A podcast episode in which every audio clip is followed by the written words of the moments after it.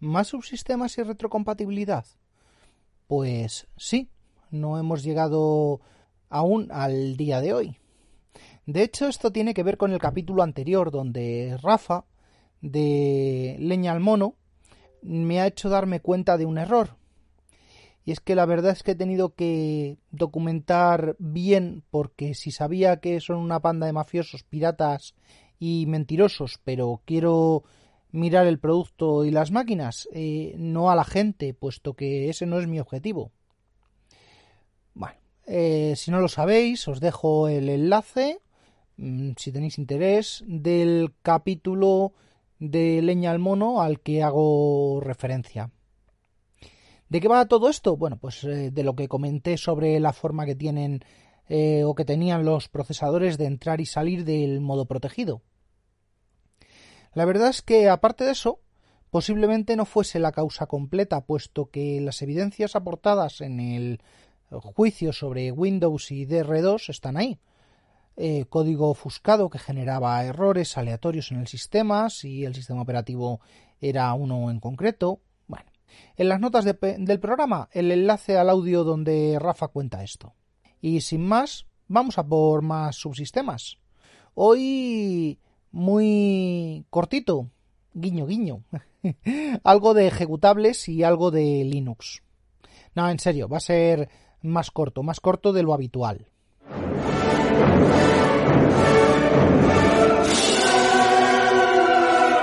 Bienvenidos a Yo Virtualizador.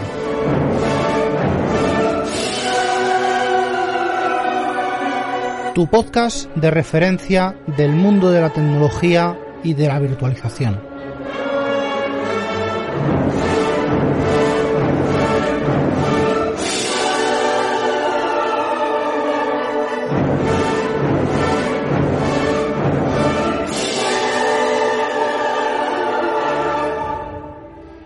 El otro día, no me acuerdo dónde ni con quién, estaba hablando pues de las múltiples generaciones, las múltiples migraciones de sistemas operativos, de estrategias y de lo que tendríamos que hacer para migrar ciertas tecnologías. Me quedé con una cosa muy curiosa de SCO, de Santa Cruz Operation, un sistema operativo Unix System 5. La historia de SCO es bastante curiosa es interesante y quizás dé para algún capítulo, pero hoy voy por otro camino. Bueno, pues eso, que estábamos en una conversación donde salió el tema y la necesidad de ejecutar binarios de SCO OpenServer en una máquina nueva. Y dado que SCO quebró en 2007, no nos constaba que no había posibilidad de abrir caso de soporte o reinstalar o hacer lo que normalmente hubieran hecho en estas situaciones. Y como había que hacerlo, no había de otra, pues ahora me meteré con eso. Creo que ya conté algo de los ejecutables de DOS y Windows, pero no conté que existen muchos formatos. Y eso es lo que toca hoy. En el mundo DOS y Windows existen varios tipos de ejecutables. Inicialmente el formato COM era un formato de fichero de comandos con un fichero de texto similar a un script con las instrucciones para los sistemas PDP de digital. No fue hasta la implementación de CPM que se volvieron estos tipos de ficheros, se volvieron binarios. Imágenes de carga directa en memoria. Un fichero, un segmento.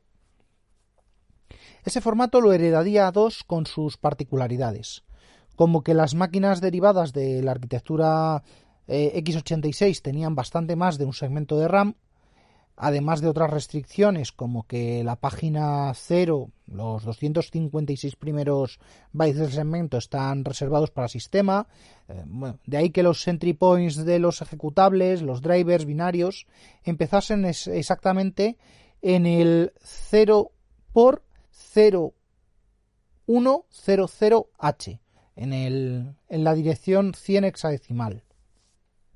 Bueno, este formato se quedó corto enseguida y evolucionó al formato exe. Bueno, evolucionó. Eh, llegó, llegó el invento del formato exe, sus derivados que aún usamos.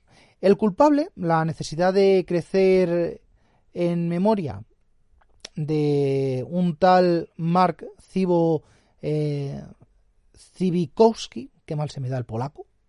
Eh, bueno, pues tras quitar a Tim Patterson de su camino, eh, pues entre otras cosas mejoró dos, introdujo las especificaciones de los binarios MZ, llamados así por el porque el magic number de todos los ficheros, el inicio de la cabecera es precisamente eso, las letras MZ de Mark Zibo, cosa que se mantiene incluso a día de hoy, puesto que es la seña de identidad y capacidad de, de retrocompatibilidad de estos ficheros.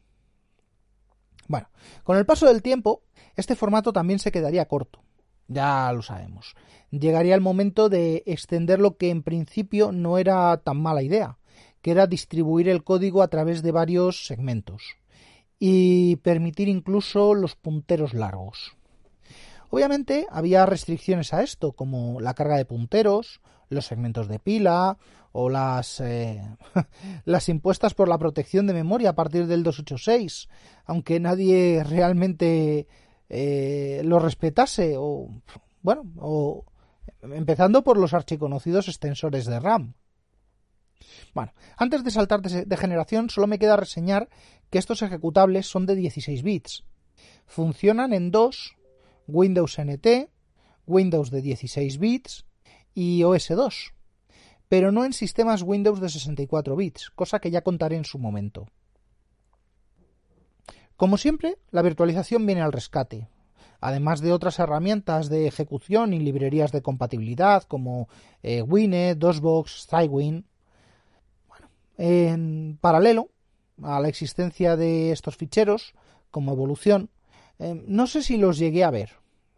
Eh, llegó el fichero NE, nuevo ejecutable, NewExe, que entró de la mano de Multitasking 2 4.0. Eh, el libro de Databecker de donde he sacado esta información no aporta más datos, así que lo dejamos ahí como una extrañeza pero hablando en el Discord de WinTablet, de esto tiene que ver, debe tener algo que ver con los overlay, los swap y otras extrañezas de enlace estático.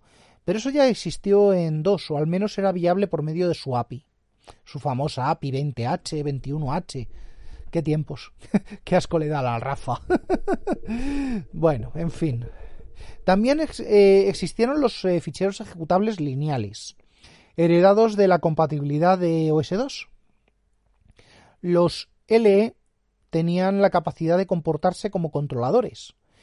Esto sentaría la base de los extensores de memoria y de los ejecutables mixtos, pero su aplicación directa la veríamos eh, no mucho después en la creación de los, drivers de tipo VXD, en los virtual drive de en los virtual driver de, Windows 3, Windows 95, 98.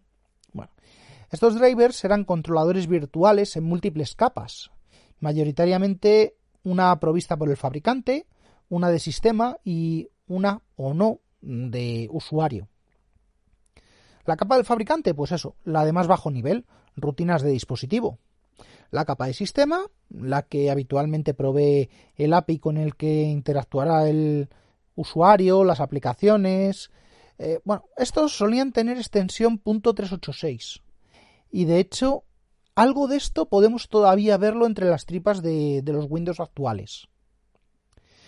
Bueno, la realidad es que esto no llegó a tener mucho recorrido como tal, puesto que las adaptaciones de los drivers de 2 a este modelo obligaba a separar por medio de máquinas virtuales eh, que eran incompatibles con los nuevos sistemas ACPI, eh, entre ellos, pues los provistos por el y preparados por el cambio de arquitectura ATX. El paso definitivo, el portable executable, el portable exe, viene de la evolución de todo esto. ¿Y la causa? Windows. Concretamente Windows NT. Como todos sabemos, NT viene derivado del proyecto del que nacería también OS2, tienen una base común, por lo que todos eh, sus ejecutables también evolucionaron desde ahí.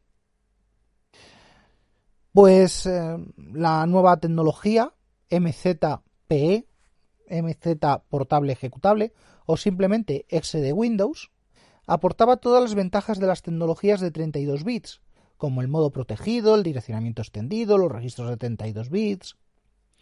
Y siendo un fichero exe, siguió siendo lanzable por los sistemas anteriores. Por lo que al igual que los NE, los LE, los P llevan un payload, una carga al inicio que es realmente ejecutable por 2 y OS2. A partir de aquí se amplía la enorme panoplia de formatos, de aplicaciones y, como no, eh, aún no nos meteremos en el rollo de la siguiente evolución, eh, cosa para la cual ya procuraré sacar un rato para documentarme y contarlo. Por cierto, ese payload dice eh, this program cannot be executed on this system, por ejemplo, o más be executed on OS2, por ejemplo, otro, o lo mismo en diversos idiomas. Pero habíamos venido por Linux, y como conté al principio, la consulta vino por una solicitud de ejecutar un binario de SCO en Linux. ¿Por qué todo lo anterior de Windows si vengo a hablar de Linux y Unix? Pues porque sí, porque hay un formato, bueno, una filosofía que procede del desarrollo de los lenguajes. No me voy a meter, bueno, a lo mejor tentando a las personas adecuadas en algo que, si bien es bueno conocer, no, no aporta ya eh, prácticamente nada a la hora del trabajo diario. Bueno, el formato del que hablo es eh, el formato COF, COFF, antecesor tanto de la filosofía de trabajo del enlace dinámico ELF de Linux como del DLL de Windows. Antes de la aplicación extensiva de la filosofía del formato COF, era común el uso de los enlaces duros, enlaces estáticos, a direcciones de memoria.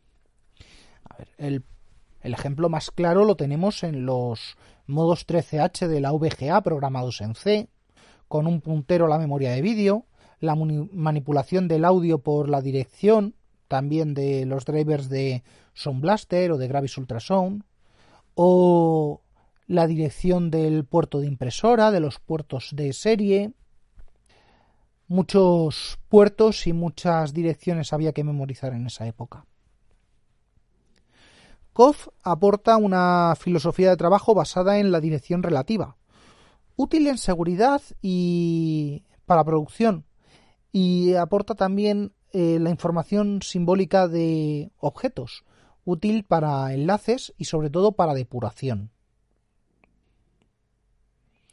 La abstracción de la dirección eh, realmente llamado dirección virtual relativa, permite aleatorizar los punteros de código sobre todo, pero también se puede aplicar a los demás segmentos. La información de la dirección física, en primer lugar, la va a tener el sistema operativo. Pero, como todo, esa tarea va a ir pasando primero al chipset, eh, actualmente es responsabilidad del procesador como mecanismo de seguridad. Esto es una idea estupenda, puesto que hace creer al programa, o más bien eh, hace asumir al programa que su dirección cero es siempre la dirección cero, y desde ahí empiezan sus desplazamientos.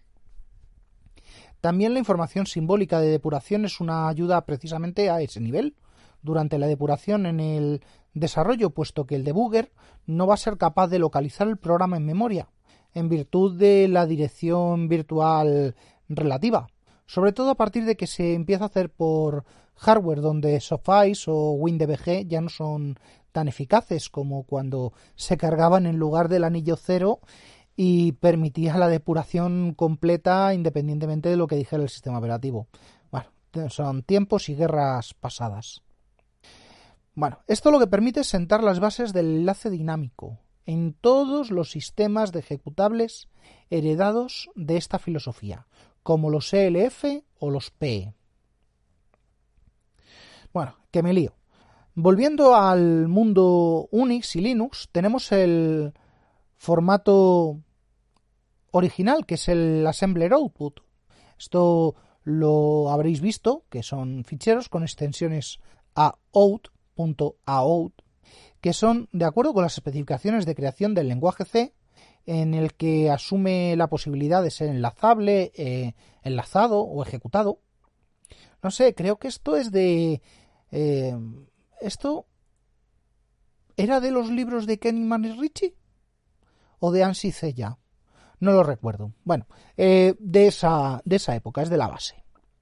Bueno, a lo de que puede ser ejecutable, bueno, pues eso. en Unix la ejecución es un permiso, no un tipo de fichero. Y lo de enlazable o enlazado, bueno, pues depende de...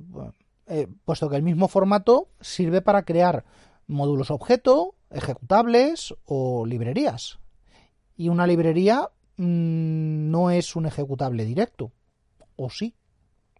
Bueno, pues eso, que tenemos el formato out y la historia es poder ejecutarlo en Linux. Realmente no hay mucho problema en hacerlo, siempre que el ejecutable sea autocontenido. De hecho, por suerte en este caso ha sido así. Y tenemos un bonito Red Hat 6 virtual. Sí, ya sé que está fuera de soporte. Eh, en lugar de un servidor clónico de hace 20 años. Y lo de Red Hat 6 es por la exigencia del kernel y del sistema de 32 bits, con el kernel recompilado para incluir el formato out como parte del kernel en la parte monolítica y no como módulo y el ejecutable, pues que continúa procesando sus datos desde una base de datos en formato propio y que no se tiene ningún tipo de información ni forma de sacar esa información de ahí. Y que ya no es problema mío. Migración concluida y ejemplo de retrocompatibilidad que puedo aportar. En fin, este viaje por los formatos cada vez eh, nos acerca más a la actualidad y cada vez hay más formatos, puesto que el abanico se abre en una panoplia de fabricantes, modelos, filosofías y tecnologías como nunca ha habido. Y hasta aquí el capítulo de hoy de Yo Virtualizador, podcast asociado a la red de sospechosos habituales. Suscríbete en fitpress.me barra sospechosos habituales. Para más información de contacto, suscripciones y resto de la información referida en el programa, consulta las notas del mismo. Un saludo y hasta la próxima.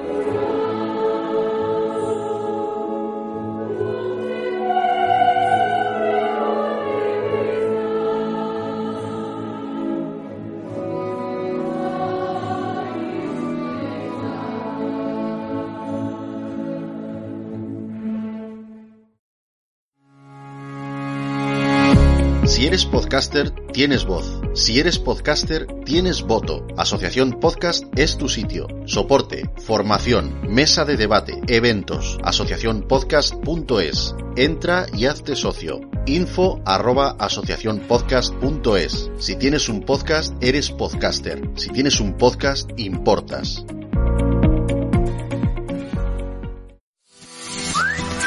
Maratón Pod está en marcha los días 17 y 18 de abril de 2021 tendrá lugar una nueva edición. Compartimos nuestro tiempo y, juntamos, nuestras voces.